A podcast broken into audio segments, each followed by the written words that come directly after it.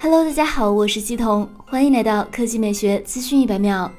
近日，一款型号为 M 二零一二 K EEC 的小米手机出现在了 Geekbench 上，其搭载了骁龙八七五处理器，很有可能是小米十一。这款设备预计要到二零二一年初才会推出，因为高通在十二月才公布骁龙八七五 SoC，小米有可能会在一月份宣布这款旗舰机。据悉，小米十一将采用一块一百四十四赫兹刷新率屏幕，外观设计上可能跟上一代产品类似。这次的小米十一可能制造更加精细，能够做到 IP 六八防尘防水。跑分方面，Geekbench 五跑分信息显示，该机单核得分一千一百零五分，多核得分三千五百一十二分。而目前骁龙八六五旗舰手机的单核跑分在八百九十分左右，而多核跑分在三千二百分左右。